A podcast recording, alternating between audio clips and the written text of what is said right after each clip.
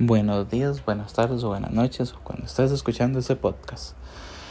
El día de hoy, en el podcast vamos a exponer un interesante tema que sucedió en el mes de enero sobre una compañía que se llama GameStop, que se especializa en lo que es venta de videojuegos, consolas, fungos o cualquier tipo de objeto relacionado con videojuegos o con anime. Con unas personas de Reddit y contra el Wall Street. Entonces, el caso en cuestión se desarrolla porque GameStop es una compañía que en los últimos años ha perdido mucho fuerza económica porque ya muchas personas están utilizando más el método digital. Entonces, si ya sabiendo que hace tiempos que está perdiendo valor en la bolsa, que está perdiendo valor en la bolsa, que estaba perdiendo valor en la bolsa.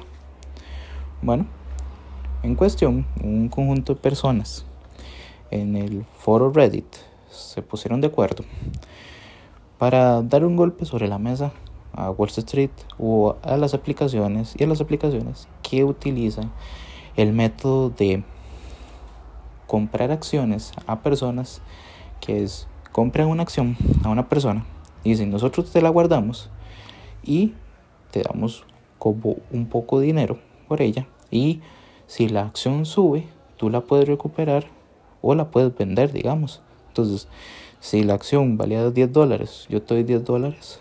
Entonces eh, ellos le dan a la persona dueña 10 dólares. Ellos le guardan digamos la acción como un seguro y eh, si la acción está más cara, la puedes vender. Entonces, como por ahí va el sistema, entonces eh, mucha gente estaba comprando, eh, se pusieron de acuerdo y compraron acciones de GameStop porque muchas empresas a nivel mundial lo que hacen es, es el modelo de quebrar las empresas. Entonces, otras empresas externas, hasta el mismo mundo de los videojuegos, eh, salieron afectadas con esta acción porque ellos lo que querían era destruir la empresa de GameStop. Y estas personas de Reddit no los iban a permitir que salieran con la suya. Entonces, compraron acciones, compraron acciones, compraron acciones. Llegó a valer un 450% más las acciones de lo que valían. Entonces, las personas empezaron a reclamar, yo quiero vender mi acción, necesito que me den la plata, lo que vale la acción ahora, eh, esto y el resto. Entonces, una de las explicaciones Robinhood eh, para impedir que empresas grandes no cayeran por culpa de estos movimientos y que la bolsa cayera y que Wall Street quedara en crisis, eh, el movimiento que hicieron fue cancelar. No dejan a la gente comprar ni vender. Entonces, ¿qué pasó? Que eso es un tipo de monopolio. Entonces, las personas que querían vender la acción y estaba valiendo 400, 600 dólares, una acción en ese momento, no los dejaba la aplicación. Entonces, eh, hubieron otras que intentaron hacer, pero el más sonado fue Robinhood, que literalmente le cerró el servicio a todo el mundo.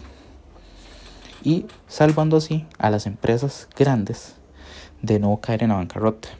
Bueno, entonces en cuestión, el tema es eh, qué es lo que pasó y con todo esto. Bueno, el asunto es que las personas que se metieron eh, y están ayudando a esas personas de Reddit empezaron a ir a lo legal porque obviamente eh, está faltando la ética esta empresa Robinhood y un montón de empresas grandes porque ellos querían hacer lo que hicieron con Blockbuster. Blockbuster era una empresa que alquilaba películas, series, este tipo de cosas. Y con sistemas de streaming, como le está pasando a GameStop, eh, con sistemas de streaming como Netflix, Amazon Prime, Disney Plus, quebró. Entonces, ellos lo que hacen es quebrar esas compañías. Cuando quiebran esas compañías, lo que hacen es que compran como los sobros de las compañías y ellos se apoderan de todo lo que pertenece a como esas compañías. Entonces es, es, un movimiento muy interesante desde el punto de vista eh, económico, pero no es ético, porque usted está destruyendo y dejando un montón de personas sin empleo y ellos ayudan con movimientos en el mercado y todo eh, con, esas, con esas acciones que ellos hacen. Entonces, vamos, en mi lado, la postura es increíble que eh, pasen estas cosas y nosotros nos damos cuenta, porque no estamos informados a veces mucho del mercado. Yo me enteré de esto porque a mí me encantan los videojuegos y es una noticia que fue muy sonada, digamos, a las personas que nos gustan los videojuegos porque se sabía que GameStop, por sistemas como, como Game Pass, que es de Xbox, que por 14 dólares al mes puedes jugar 300 juegos y todo juego exclusivo de Xbox, que, que sean de Microsoft Studios, eh, de día 1 están en el sistema Game Pass. Entonces es un stream de videojuegos. Entonces te prestan juegos por una cantidad muy poca. Cuando un juego vale 60 dólares cada juego o más. Entonces eh, es un tema muy interesante que yo quería compartir porque del lado ético, eh, por un lado, esta gente Reddit hizo bien en demostrarles a ellos que si nos unimos todos, los podemos enfrentar a cualquier empresa o cualquier cosa. Entonces, el lado malo es que también ha molestado mucho el mercado y ha desestabilizado, destabilizado el mercado, perdón, y eh, también ha complicado a otras empresas que tampoco tenían mucho que ver en el asunto. Por otro lado, empresas como Robinhood, para ayudar a, a las empresas con las que ellos trabajan o las que tienen este un valor en el mercado gracias a estas acciones o compran estos tipos de compañías quebradas eh, para salvar que no perdieran millones de millones de dólares. Entonces ahí está el problema, el problema ético.